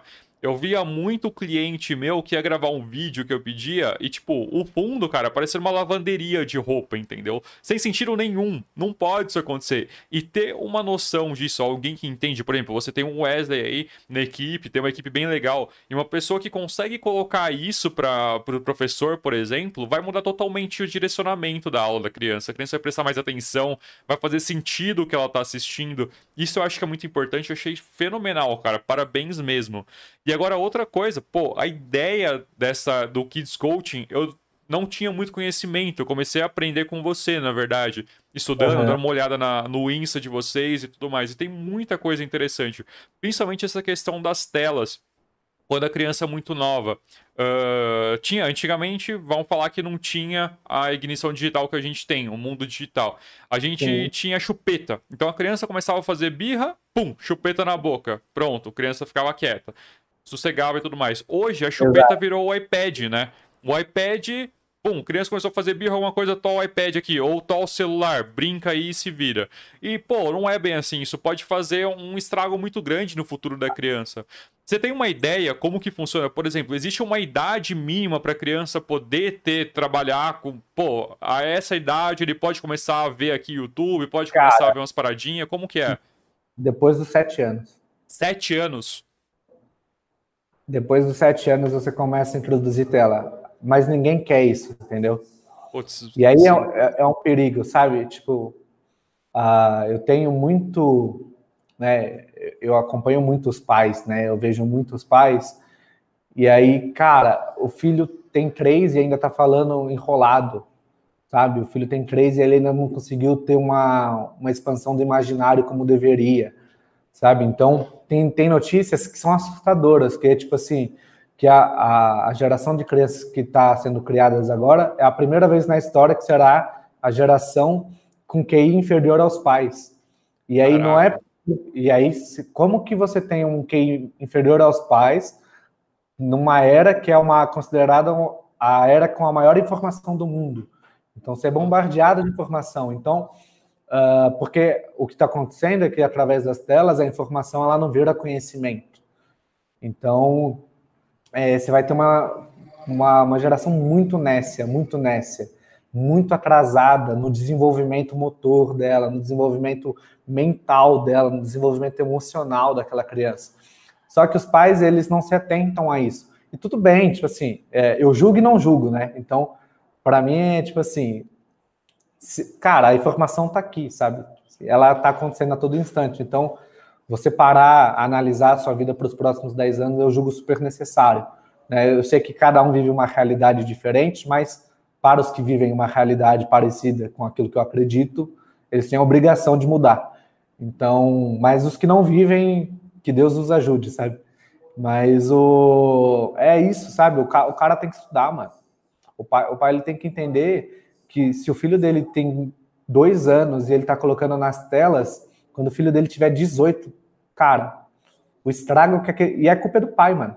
A culpa é do pai, porque você dá um Google hoje, mano, tem milhões de informações. Você vai no YouTube, tem vários doutores falando. Você vai para o Instagram, tem uma porrada de neurocientista vendendo cursos sobre como desenvolver os filhos. Então, cara, a culpa é sua, velho. Daqui 10 anos eu serei obrigado a culpar uma geração de pais porque eles não quiseram estudar, entendeu? Então tem isso, sabe? É, é, para mim é muito preocupante, é muito preocupante. Então, o que eu estou desenvolvendo hoje, acima de tudo, acima de tudo, é para desenvolver os meus filhos. Então, é lógico que eu estou criando e estou expandindo e estou crescendo para que mais pessoas vejam, mas o fim de tudo que eu estou fazendo é para liderar minha família do melhor jeito, sabe? Então, eu estou é fazendo pelos isso é muito foda. Cara, uma coisa que você falou é, é que faz total sentido para mim. A gente tá na área da informação hoje. Então, tudo é muito simples pra gente obter uma informação. A gente uh, precisa saber qualquer coisa. Vamos falar que eu preciso saber o que aconteceu na Segunda Guerra Mundial que finalizou a guerra. Dou um Google. No mesmo momento eu tenho a informação ali na minha cara. Beleza. Só que eu não preciso reter essa informação, porque eu entendo que o quê? Informação serviu para mim agora, se eu precisar dela de novo, eu vou lá de novo, busco e vou ver de novo o que eu queria. Que é o que não acontecia no passado. Por exemplo, antigamente, se eu queria saber alguma coisa, eu tinha que procurar um livro. Eu tinha que ter trabalho. Às vezes, tipo, ir numa biblioteca, ler ali, aí, ah, na Segunda Guerra aconteceu isso, isso, isso. Cara, aquilo tinha que ficar gravado na minha mente, porque eu não ia ver de novo aquilo. Eu não ia conseguir ir na biblioteca, pegar aquele livro para ver de novo. Eu tinha que gravar aquilo, porque aquilo era uma informação importante para mim. E a mesma coisa, por exemplo, trânsito. Antigamente, nossos pais precisavam fazer uma viagem para um lugar que não conhecia. Ia lá, pegava, via no mapa certinho, tem que ir assim, aí pedia informação, via. Cara, ele ia uma vez, ele conseguia ir várias vezes depois. Porque ele lembrava, ele estava prestando atenção no caminho, via como funcionava e tudo mais. Ah, aqui eu viro tudo mais. Hoje não. Hoje, cara, quantas vezes a gente pega, precisa ir no mesmo lugar, a gente pega, coloca no GPS aqui, chega lá. Para voltar, coloca no GPS e volta. Ah, preciso de novo. GPS, vai lá. Se você não tiver o GPS, você não sabe chegar no lugar, tá ligado? Você esquece na hora. Então, esse é um problema que eu vejo do mundo que a gente vive hoje. Apesar da gente ter um nível de informação muito grande, a gente conseguir saber de tudo que a gente quer, ter tudo na palma da mão, ao mesmo tempo a gente não retém essa informação. Isso é muito preocupante. Pro futuro, a tendência é que isso piore ainda, né? É, é, é muito complexo. Então, eu penso que hoje realmente a gente está emburrecendo, cara. Por mais que a gente tenha um, um, nível de informação imenso, a gente não se preocupa em reter isso. Então é justamente o que você falou, a gente vai acabando perdendo aquela intensidade de querer saber a, a, coisa e reter pra gente. Não, se precisar de novo, dou um Google e já era. Isso é muito é. triste e é preocupante nos nossos filhos, igual você falou. E, pô, você falou que sete anos é a idade ideal pra gente começar a ter uma noção aí de colocar tela para ele ver e tudo mais. Eu, se não me engano, comecei a ter tela com mais que isso, mas na verdade era uma tela do computador, que eu tinha que sentar ali e ver e tudo mais. Eu entendo que eu tenho uma puta habilidade digital hoje. Só que eu tenho isso talvez porque na época que eu tinha que brincar e aprender as coisas, eu brincava e aprendia, entendeu? Não ficava focado muito nisso. E como a gente faz, a minha questão é a seguinte: por exemplo, hoje, a maioria dos pais trabalham com computador, trabalham com celular, tem celular sempre. Como a gente colocar nos pais que muitas vezes ele tem que ficar um tempo sem utilizar esses meios perto dos filhos? Porque se a gente utilizar um celular, um computador perto dos filhos, filho pode ter vontade, talvez, de querer ver e tudo mais. Então, e não é legal a gente dar. Eu penso que eu quero criar meu filho de uma forma, minha filha, de uma forma que ela não tenha esse esse desejo de querer consumir conteúdo digital já logo de criança. Eu quero justamente tentar fazer um programante com ela, entendeu? Fazer um Kids Coach foda aí com ela dessa forma. Mas como que eu consigo transformar a minha vida como pai para eu conseguir dar um futuro legal e uma infância legal para minha filha? Cara, é, o que eu acredito é que eu só consigo falar com quem vai ser pai, tá? É, eu não consigo, tipo assim, ó. Por quê? Porque o pai que já é pai, mano, tipo assim, muitas vezes ele vai discriminar 90% do que eu tô falando. Então eu prefiro falar com quem vai ser. A minha parada é, tipo assim, ó. Você vai ter que criar métodos de serviço no qual você não precisa usar o seu celular perto dos seus filhos vai ou telas, tudo bem, tipo assim, cara, eu não tô falando que você vai esconder o seu filho é, do mundo numa né? caixa e só vai tirar ele com sete anos e ele é quase um macaco e aí ele vai começar a viver na, no mundo. Lógico que não, sim, é loucura, cara, mas é controle, tipo assim, é, tudo bem se eu estiver vendo um filme, meu filho tiver cinco, ele vê o filme. E se for interessante mas ele vai ver isso uma vez no dia. Ele não vai ficar 10 horas, 5 horas no dia vendo tela, tela, tela, não. Então, tipo assim, eu acho que os pais têm que ser muito firmes, no sentido de, tipo assim, ó, o pai usa porque o pai tá precisando usar, e quando for a sua vez de usar, você vai usar. E acabou. Tipo assim, quem manda naquela casa lá é o pai e a mãe. Então, tipo, não, não tem meio termo. Se o pai precisar usar alguma tecnologia do lado do filho, ele vai usar e vai mostrar para o filho. O que eu sinto e é sempre daquilo que eu sinto e daquilo que eu quero fazer, tá? Então, o que eu sinto é que, uh, por ter muito acesso e as coisas serem muito, muito rápidas, o pai perde o, a autoridade, sabe? Ele acha que ele não tem mais jogo. Para mim, mano, isso não existe, mano. Tipo assim, você vai governar a sua casa do jeito que ela tem que ser governada e acabou. Então, eu, o, que eu, o que a gente está fazendo, né? Eu e a Bia, a gente quer tá projetando para ter filho né, nos próximos meses aí, né?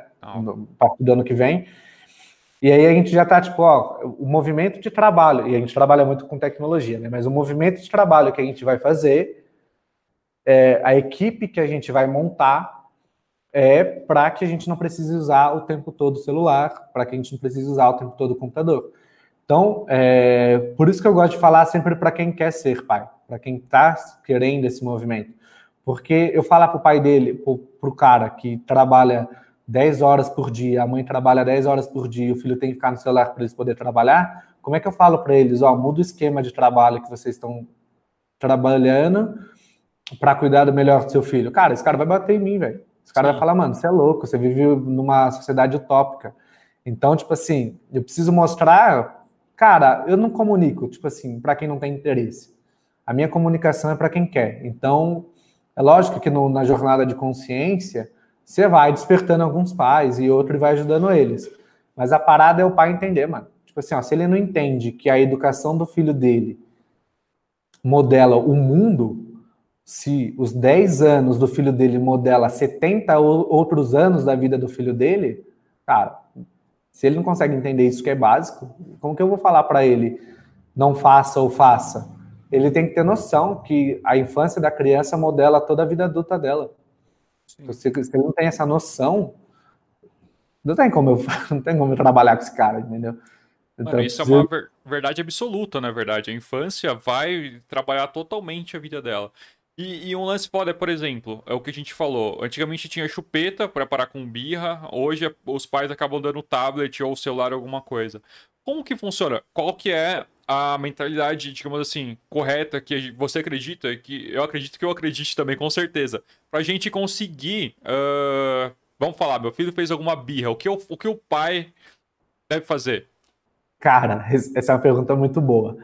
Uh, no processo de Kids Coaching que eu tive, você consegue identificar que existem dois tipos de birra. Então, tipo assim, a minha pergunta é pro pai. Qual, é, qual pai sabe que existem dois níveis de birra e quando cada uma é uma, entendeu? Geralmente o pai acha que birra é birra. É, então, com certeza.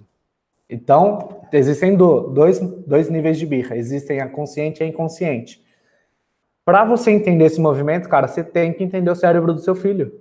Porque a consciente existe uma abordagem diferente, a inconsciente existe outra.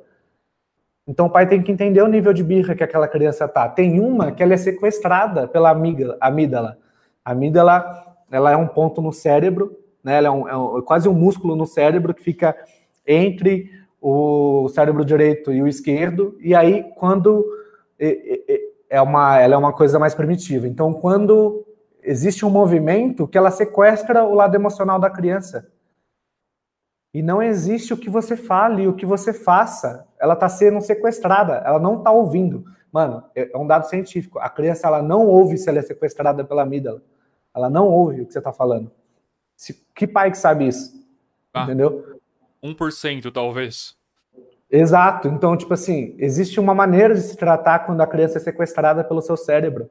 Agora, existe um nível de, de birra que é totalmente consciente. E aí é um outro jeito. Você trabalha. Um, você tem que trabalhar a segurança da emoção dela. A outra, você tem que trabalhar a segurança da razão dela. Então, em que momento que o pai leu sobre isso? Em que momento que o pai pesquisou sobre isso? A maioria dos pais que eu converso, eles ficam impressionados todas as vezes que eu falo que existem dois tipos, dois tipos de birra. Todas as vezes. Então eu fico, cara, você nunca leu um livro chamado Cérebro da Criança? É um livro sobre o cérebro da criança. Ah, não, eu não li. Então corre para ler. Corre para entender como você lida com medo, corre para ler como você lida com as frustrações, tem um livro muito bom do que é ele é uma transcrição do Daniel Goleman. O Daniel Goleman é o cara que ele é, introduziu o conceito de inteligência emocional.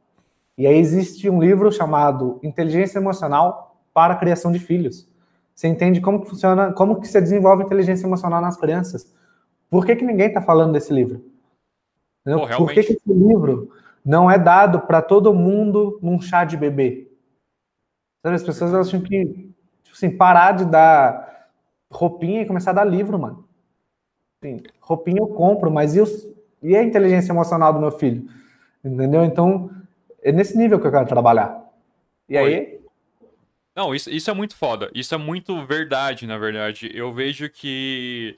Geralmente é exatamente o que você falou tem alguma coisa, é, parente e tudo mais, vai dar uma roupinha, vai tentar colocar alguma coisa, brinquedo, alguma coisa assim. Mas o mais importante é você saber lidar com a criança. Eu e minha esposa, por exemplo, a gente tá. Ela já tá bem mais do que eu. Ela já tá, tipo, entrando numa imersão para ela entender como que a gente vai fazer realmente a criação da nossa filha, entendeu? E a gente entende que é muito importante isso. A gente quer fazer uma criação, a nossa filha tem uma vida diferente desse mundo que a gente está hoje. Uh, não sei se você chegou a ver existe um movimento, digamos assim, das escolas Waldorf. Chegou a ver alguma tá. coisa sobre isso? Eu já conheci o modelo da Waldorf. Você chegou a entrar nele, conhece? O que, que você pensa disso, do, do modelo deles? Cara, é um modelo interessante. Só que se você for na raiz, tem alguns problemas uh, étnicos na raiz da escola. Então, é, eu parei por aí. Quais são os modelos que eu acredito hoje, tá? E a educação clássica, educação clássica para mim ela é, ela é uma das melhores, assim, essenciais. É, educação montessoriana, então ambientes e educação montessoriana, para mim, particularmente, é a melhor no desenvolvimento. Então, se, se você pesquisar assim, ó, uh, é, as grandes mentes do mundo, qual foi a educação que elas tiveram? A maioria teve educação montessoriana. Cara, dá uma palhinha do que, que é, eu não faço noção do que Cara, seja. a educação montessoriana, ela é uma educação de... É, primeiro que você cria um ambiente, existe um ambiente montessoriano, e existe a criação de educação montessoriana. Basica, basicamente, a grosso modo, ela é uma, é ela é uma educação para você ser independente. Mas são níveis de independência. Então, mano, é muito louco, porque Montessori, ela acreditava que toda criança, ela tinha que ser respeitada pelas coisas que as crianças acreditavam. Então, às vezes a gente ouvia, ah, cala a boca, tipo assim, a criança, tipo, você não sabe de nada, essa conversa é só para adulto. Mas, cara, eu estou excluindo o imaginário da criança sobre aqueles ambientes que elas estão vivendo. E ela acreditava que isso era muito errado. Então, existe um, é, existem níveis de é, independência, existem níveis de autoconsciência que a criança tem e que a gente tem que respeitar e caminhar por todos eles. Então, ela caminha muito em cima disso. Tem muitos conceitos cristãos na educação montessoriana, é muito legal. É, vale a pena muito pesquisar. Tem já existem escolas no país que são montessorianas, mas você começa do berço. Então, o berço, o quarto é diferente. Você vai é muito legal que o quarto ele vai crescendo junto com a criança né? O ambiente montessoriano ele cresce junto com a criança. Então a criança vai crescendo, o quarto vai crescendo com ele. Entendeu? Então não existe nada inalcançável para a criança. Então ela sabe que com esforço ela pode fazer qualquer coisa. É o nível inconsciente, é muito louco. Pô, então, e é, é o que eu mais acredito assim.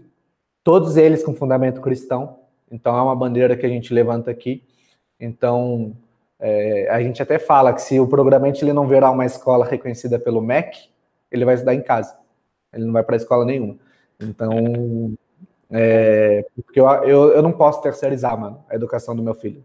Eu, tipo assim, eu sei que tem pais que precisam, mas eu não preciso, entendeu? Então, porque eu não preciso, eu posso fazer isso.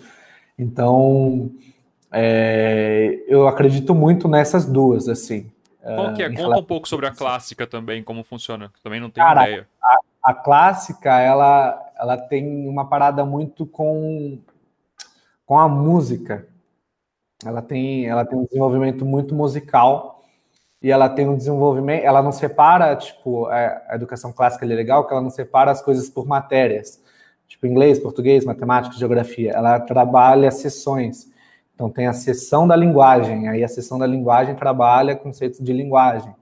Então a, a, a sessão das exatas, ela vai trabalhar um, o que a criança necessita sobre aquele movimento matemático, sobre o mundo. E aí são as duas, elas envolvem muito a questão do tato e uma questão de experiência. Então, lógico, cara, tipo assim, você não faz isso com 30 crianças numa sala. As montessorianas, eu acho que elas suportam 12 crianças por sala ou menos. Então, são, são coisas bem limitadas, coisas que talvez sejam tenham que ser desenvolvidas no homeschooling. Então, um dos projetos do Programente, aqui a gente já até vendeu um e-book sobre como se preparar para o homeschooling. Olha você que engraçado, né? A gente vendeu esse e-book e não tinha pandemia, mano. Foi ano passado. Caramba. E aí foi legal tal. E aí a gente parou porque a gente falou, cara, a gente vai desenvolver na prática o homeschooling antes de vender só sobre ele. E aí deu a pandemia e aí os pais estão pedindo homeschooling. Então a gente consegue sentir o nível de homeschooling que a gente quer trabalhar hoje. Então a gente quer desenvolver os pais para o homeschooling, os professores. Lógico, o pai ele não tem o todo saber da educação, mas vai ter professores para ajudá-los. Então a gente acredita muito nessas educações. É lógico, lógico. É aquela, eu estou falando para quem consegue desenvolver, para quem quer se esforçar no desenvolvimento, para quem vai começar a ser. Então, nunca para uma geração que não consegue. E eu não os culpo, e eles fazem um bom trabalho. Os meus pais não fizeram o que eu quero fazer. E eu fui muito bem criado, a educação me serviu muito bem, eu fui muito bem educado. Então, todas elas são funcionais, mas eu quero ser mais funcional. É um desejo Perfeito. meu. E uma, uma dúvida, uh, uma dúvida até que surgiu com a gente aqui. Qual que é a idade correta para a criança entrar na escola? Começar a realmente estudar e não só no homeschooling, mas... Oi?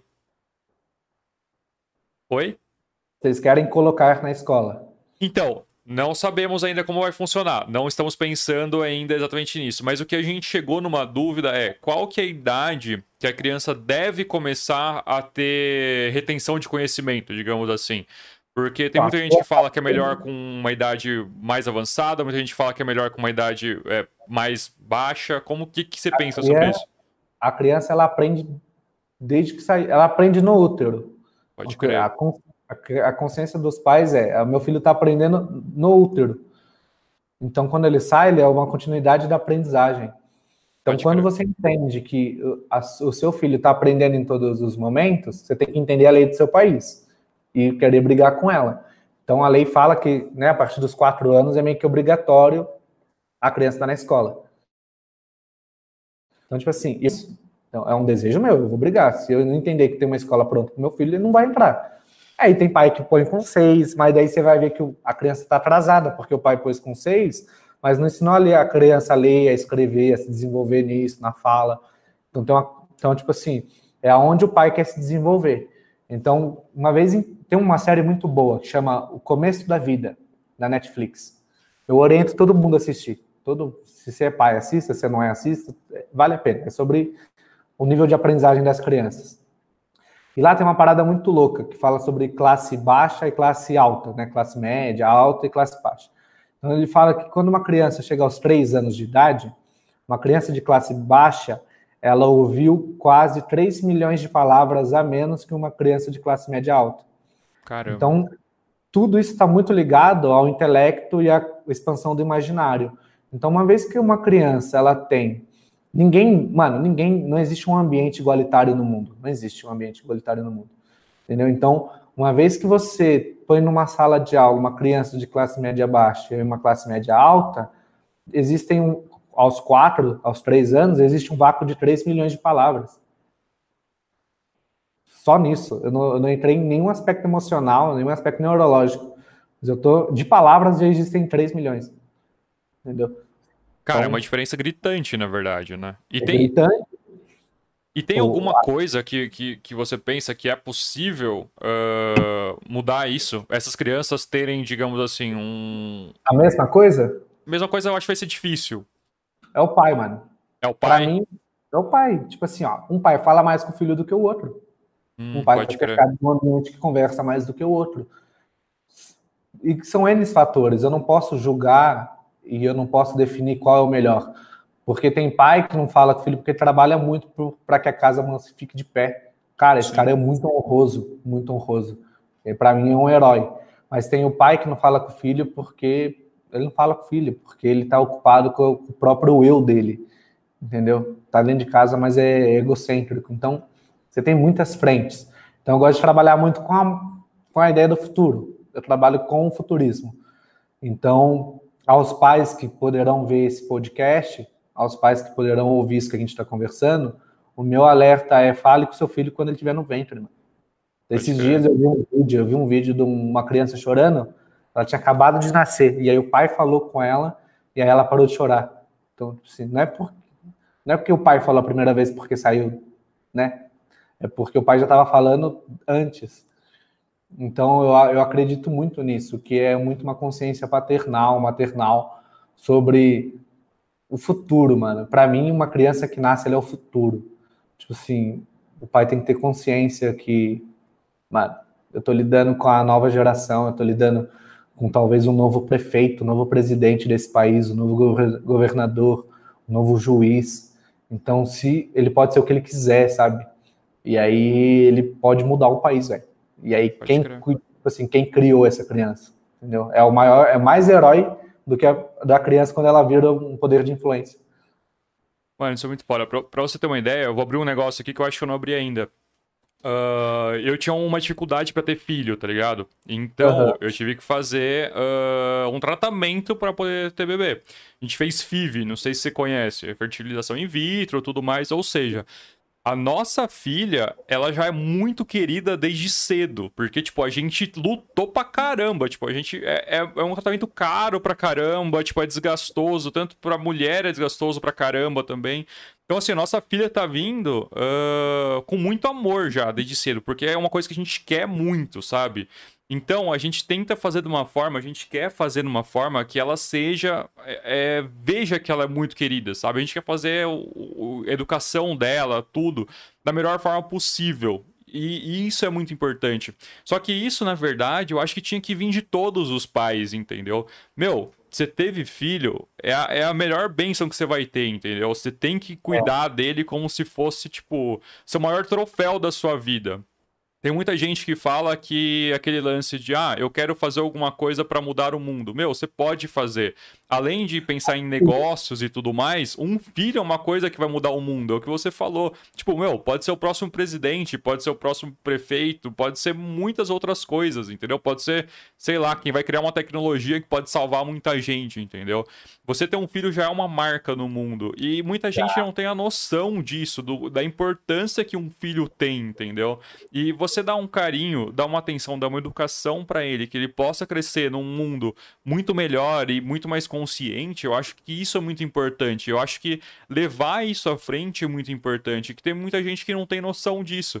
Tem muita gente que acha que, pô, tive um filho, ah, beleza, vou cuidar, vou tratar, vou dar educação. Só que não é só isso, sabe? Tem um plus aí que você tem que fazer. Você tem que fazer mudar a vida dele, entendeu? E porque ele vai mudar a sua vida. Um filho muda a vida dos pais, entendeu? E você tem que fazer de tudo para mudar a vida dele para melhor também. Eu acho que isso é muito importante, cara. É muito foda. É tem um. Se você pergunta para as pessoas, né? Os adultos, mano, isso é muito sério. Se você pergunta para os adultos o porque, mano, é, é, muito louco. Tipo assim, você pergunta, ah, cara, por que você tá, sei lá, fazendo direito? O cara, ah, porque eu gosto de advogar. Aí você fala assim, então beleza, então vou descer mais uma camada. Então, tipo assim, o que te inspirou, sabe, a procurar essa faculdade? Ah, Aí ele não sabe, ele trava. Aí eu falo, cara, vai lá atrás, pensa um pouco mais. Aí ele começa, tipo, ah, mano, é, eu queria mostrar pro meu pai que eu era melhor. Sei lá, eu queria é, mostrar que eu, eu era capaz. Um dia ele disse que eu não seria ninguém, agora eu sou. Então, tipo assim, você percebe que existe um movimento no mundo caminhando inteiro sobre o quanto é, os pais não aprovaram seus filhos, porque os pais estavam preocupados em dar Danone para eles. E aí o pai ele acha que a máxima dele é não faltar comida. Mas se esse moleque fosse abraçado e ele fosse motivado, não importasse se a comida estava faltando ou não. Porque Exato. no final, no final, o cara nunca fala que ele foi porque ele era pobre e não tinha o que comer. Ele é o que ele é hoje porque ele queria provar para os pais que ele podia ser alguém. Então, Puta, isso é, é exatamente, é muito foda. Cara, pra você ter noção, eu perdi meu pai, meu pai faleceu, eu tinha 13 anos. Eu era, tipo, muito novo. Só que eu tive uma, uma ligação com ele muito forte, porque assim, eu sou o último filho dele, eu sou o filho mais novo dele. E foi o filho que ele mais conseguiu aproveitar, entendeu? Então, tipo, meu, eu não dormia uh, sem meu pai contar uma história pra mim à noite. Não dormia Legal. sem ele falar que me amava, tá ligado? Todos os dias. Me beijava, me dava carinho, me levava pra aprender as coisas, tipo, me levava no trampo dele para aprender as coisas, ver o que ele tava fazendo. Tinha alguma pergunta, por exemplo, meu pai manjava muito de, de motor, de mecânica, de elétrica, de tudo ele manjava um pouco. Se ele falava sete línguas, ele era foda. Ele era foda pra caralho. E, tipo, eu tinha uma dúvida e perguntava, ah, por que que isso é assim? Meu, ele me dava uma aula, ensinava por que que isso é daquele jeito, explicava, pegava muitas vezes, tipo, pegava alguma coisa e mostrava o funcionamento daquilo para eu entender. Então, tipo, meu, hoje eu entendo de mecânica, eu sei como funciona um motor, eu entendo de ener energia, eletricidade, por que, que, tipo, tem corrente contínua, corrente, é, corrente alternada. Entendo de Legal. muita coisa e que, tipo, eu aprendi com meu pai. Meu pai faleceu, eu tinha 13 anos, tá ligado? Ele me ensinou muita coisa nisso. Eu imagino que se ele não tivesse morrido, eu tinha aprendido muito mais, principalmente lá do financeiro, empresarial e tudo mais, que ele não me ensinava tanto nessa época porque não era hora ainda, né? Eu aprendia mais coisas da vida, coisas simples e tudo mais. Isso é muito foda. E eu acho que um pai assim é um puto exemplo, cara, para quem. Pro, pro filho, entendeu? E para mim ele é um puto exemplo, entendeu? É meu herói. E, e, eu acho que os pais tinham que criar mais isso com o filho, entendeu? Eu acho que isso é uma coisa muito foda. Sim, é, começamos falando de marketing, lançamento e terminamos em paternidade. É, é isso aí, é isso aí. Mas é, eu acho, mano, eu acho que, que esse é o jogo, sabe? Hoje eu trampo com estratégia digital e em questão de título, assim, em Bragança só tem eu. Tá? Caralho, que da hora. Você tem noção. Porque, não que eu me prenda ao título, mas é porque eu entendi que a parada da estratégia é solucionar problema. Então, tipo assim, cara, com quem que você vai aprender que quanto mais você ama problema, mais você recebe recompensa? Verdade, isso é verdade. Eu, eu, aprendi isso com meu pai, entendeu? Então, nunca vi ele, tipo assim, bolado porque ele tinha que acordar às 5 horas da manhã para sustentar a família dele. Então, essa noção me faz querer trabalhar com arte, com estratégia, porque eu falo, cara, meu pai é um ótimo trabalhador, mas se ele trabalhasse com estratégia, teria mais resultados. Entendeu? A minha parada é essa. Então, para mim, não importa o que o cara faça, não importa com que ele trabalhe, não importa qual é o lançamento dele. Com uma boa estratégia, ele consegue escalar para ter mais tempo, entendeu? A minha parada está no tempo. Se tiver mais tempo para a família, se tiver mais tempo com os amigos, se tiver mais tempo para os dele, cara, o meu trabalho está feito. Ele pode não ter faturado milhões, mas eu conseguir dar mais tempo para esse cara, para mim é o meu resultado. Puta, isso é, é fantástico, exatamente isso. Isso é muito importante, porque, pô, todo mundo precisa colocar comida na mesa, certo? Só que tem gente que acha que comida na mesa é só naquele esforço, 8 horas por dia e tudo isso, e isso é foda. Muitas vezes você não precisa disso. Você tem outras formas para você gerar receita e tem outras formas que você consegue gerar receita e ter mais tempo livre. Isso é muito foda. Sim. E quando um pai consegue isso, pô, tendo tempo para aproveitar o filho vai ser tão bom para ele quanto para o filho. E isso é muito importante, sabe? O legal do, do, do seu trampo programamente e tudo mais do projeto é que ele une as duas coisas, né? Eu não sei se a intenção foi justamente essa, mas faz todo sentido uma coisa com a outra. Isso é muito da hora, cara. Parabéns mesmo. E, tipo, a ideia é vocês se tornarem um, uma instituição de ensino muito forte mesmo, né? É, a, a nossa ideia é tudo que a gente puder construir no digital, a gente vai. Mas a gente sabe que existe uma galera que precisa do negócio físico. Pode então, no, no, longo prazo, e eu não sei o quanto tempo é longo, mas a gente vai criar uma instituição, a gente vai ter uma não. escola e ela não, cara, ela vai ser reconhecida por o MEC, mas ela não vai ensinar o jeito, do jeito que as escolas ensinam. Então, tipo assim, ela vai ser totalmente contra. Sim, a gente quer deixar muito acessível. Então a gente.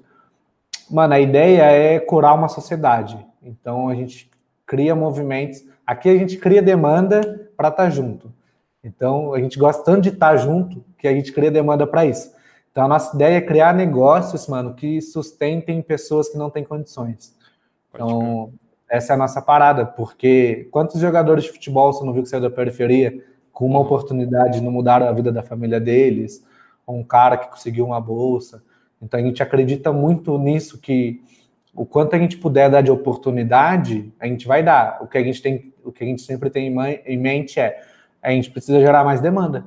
Quanto mais demanda a gente gerar, mais recursos a gente tem. Quanto mais recursos a gente tem, mais a gente consegue distribuir e transformar a vida das pessoas. Pô, e com certeza vai gerar demanda. Por exemplo, só nesse papo que a gente teve já gerou uma demanda aqui em mim.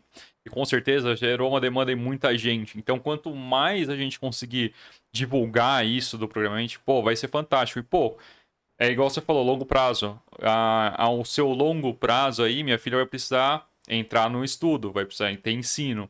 E, pô, imagina, se não tiver a questão do online, quem sabe um físico aqui em Jundiaí, a gente tá pertinho, tá ligado? E eu, a ideia é essa, eu acho. É, eu super cara, já tô dentro junto com vocês e fechado há bastante tempo, agora ainda mais, entendeu? Eu acho que o ensino é basicamente esse mesmo que tem que ser. A gente tem que ter essa proximidade, ter um entendimento maior da criança desde cedo. Isso eu acho que é muito importante. E, cara, só tenho a parabenizar e querer acompanhar vocês, porque para mim é. vai ser um ensinamento gigante a gente nem começou a divulgar muito ainda, né? A gente estava estruturando, foi então, tem três anos que a gente faz postagem e tudo mais, mas a gente está estruturando. Agora a gente vai divulgar. Agora a gente vai Legal. começar, ó, startamos e vocês podem fazer parte, vocês podem usar daquilo que a gente tem.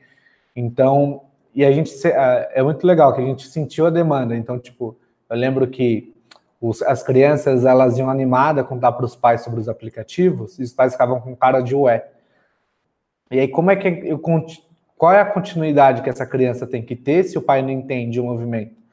Então, desde o digital, pater, em relação à paternidade, em relação ao digital, como se desenvolve tecnologia, criança e pai, a gente percebeu que, tipo assim, cara, se a gente não conseguir fazer com que o pai queira aprender, é em vão aquilo que eu ensino para o filho dele, porque ele não vai ter ninguém para conversar. Entendeu? A escola só se sustenta hoje porque tem 40 crianças numa sala e tá todo mundo falando do mesmo assunto. E aí o pai também passou por aquele processo, então continua. Mas agora uma vez eu ensino uma, eu vou começar a trabalhar inteligência emocional com o filho do cara.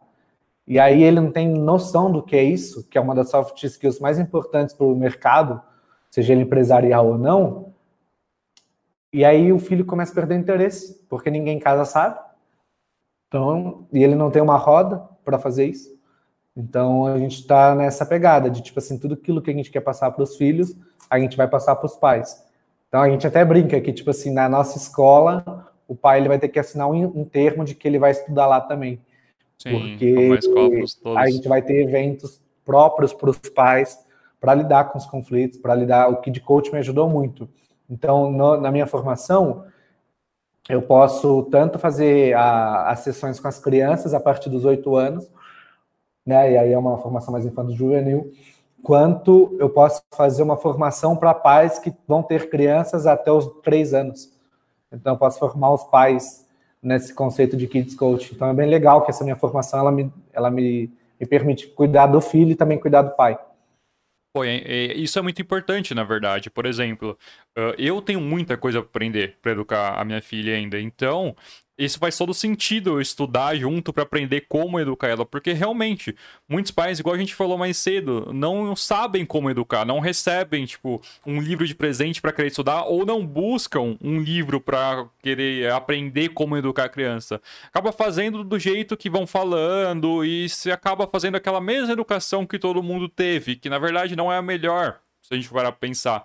Eu acho Sim. que isso é muito importante, sabe? Uh, os pais estudarem realmente para educarem seus filhos. Eu acho que isso é importante pra caramba e é o que eu pretendo fazer daqui pra frente. Tanto eu quanto minha esposa. Minha esposa já tá, tipo, super inteirada de tudo isso. Já tá aprenderam muita coisa sobre, tipo, e começa muito antes, porque igual você falou, uh, agora nossa filha já escuta, e nesse período a gente está de 21 semanas. Minha esposa já está aprendendo muita coisa que a gente já está usando a partir de hoje, entendeu? Depois a gente vai aprender outras coisas que é o período mais para frente. E isso é, pô, é o que na verdade vai dar um diferencial muito grande para a educação Não. da nossa filha.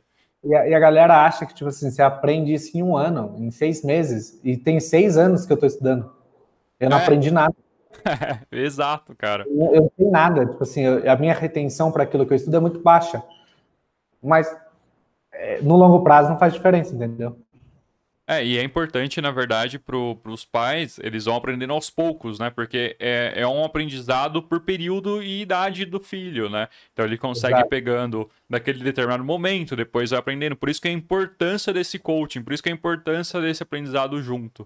Cara, eu acho que é fenomenal. Eu acho que tem muito aí para crescer. Sucesso para vocês. Eu acho que eu vou estar tá acompanhando 100% daqui e quero quero estar tá presente aí nesse nesse programa. Eu acho que vai ser legal pra caramba. Brito, agradeço demais, cara. A gente tá chegando aqui quase uma hora e quarenta já de programa e teve muito conteúdo, igual você falou. A gente partiu de lançamento, passou em Kids Coaching e encerrou, em, continuou em paternidade, voltou para Kids Coaching. Pô, papo fluiu muito bem, eu acho que foi show de bola. Uh, tem uns comentários aqui. O Ellison mandou um bora aqui. É, Beatriz Dantas, talvez seja sua esposa. É, minha esposa. Pô, mandou aqui umas carinhas também com coraçãozinho, legal pra caramba. O André Vinícius Mingotti, que é brother meu, que também tava assistindo logo desde o começo. E, pô, tenho muito a agradecer, cara. Obrigado mesmo por ter aceitado aqui. Quer deixar uma mensagem? Quer falar mais alguma coisa? O que, que você achou cara, do programa? Cara, muito legal participar. Muito legal mesmo participar. Eu acho que eu vou deixar uma mensagem para cada tema, rapidinho. É, Sobre estratégia, eu até compartilhei isso ontem nos meus stories, que se você não tem uma estratégia bem definida, provavelmente você parte da estratégia de alguém. Então, é, o cara ele tem que se atentar, tipo assim, no crescimento do negócio dele, em relação ao marketing e tudo mais, que é, ele pode parecer que ele está dando um passo para trás quando ele tem que voltar tudo e lidar com a estratégia. Mas é, é como se fosse um trampolim para ele para o próximo nível naquilo que ele se propôs a jogar. Uma coisa em relação ao marketing, que é, o Ícaro de Carvalho é, ele fala muito é que uh, marketing é transformar segundos em minutos. Então, tudo que você faz como trabalho de marketing é para que os 15 segundos de stories, os 4 segundos de retenção virem minutos na sua página de venda, no seu vídeo de vendas. Então, um bom marketing é aquele que te permite transformar segundos em minutos em relação à educação, à criação de filhos, a, aquilo que a gente almeja é que uh, os pais, eles, quem deseja ser pai, né, é que ele se esforce mais, sabe?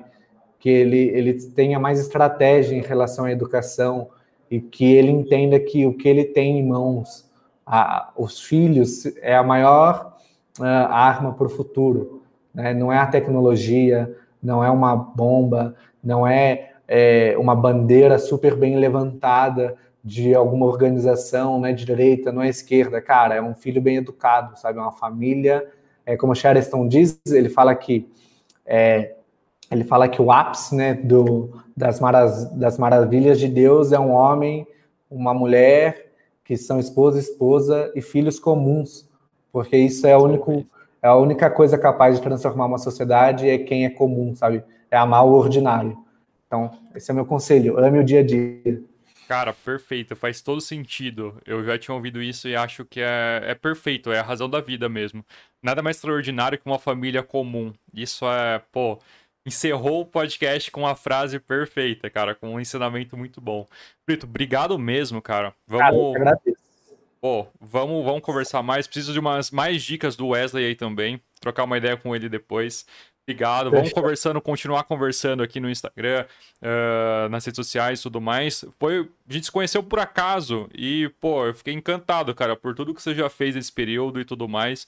Eu acho que a gente tem muito a crescer aí e eu quero acompanhar esse crescimento seu também, beleza? Obrigado mesmo, velho. Agradeço, mano. Para mim foi uma honra é, enorme. É, como eu te disse, é muito tempo nos bastidores. E aí, quando vem para frente, não sabe como organizar muito bem aquilo que tem que falar, que é, é mais fácil fazer para os outros do que para a gente. Mas foi muito legal para mim, cara. Foi muito bom mesmo, assim. Vou tirar bastante trecho legal daqui. Pô, valeu, velho. Obrigadão. Vou tirar alguns também e vou publicar aqui. Se publicar aí, acho que vai ser legal demais. Obrigadão. Vou encerrar por aqui e Pô, quem tá acompanhando aí, se inscreve no nosso canal. A gente tá começando agora, tem tudo para crescer aí, estamos sempre com um papo legal. Uh, geralmente, papo de empreendedorismo tá fazendo bastante relevância aqui, eu acho bem legal. Ontem a gente conversou com uma. Antes de ontem, com o presidente de uma empresa, já conversamos com uma, um presidente de uma franqueadora. O negócio tá crescendo. Pô, o papo do Brito hoje foi excelente, cara. Pô, tanto de conhecimento que a gente adquiriu. Dá uma força aí, vamos crescer todo mundo junto. E obrigado. Vou encerrar por aqui. Até o próximo Regal Podcast. Valeu, gente. Falou.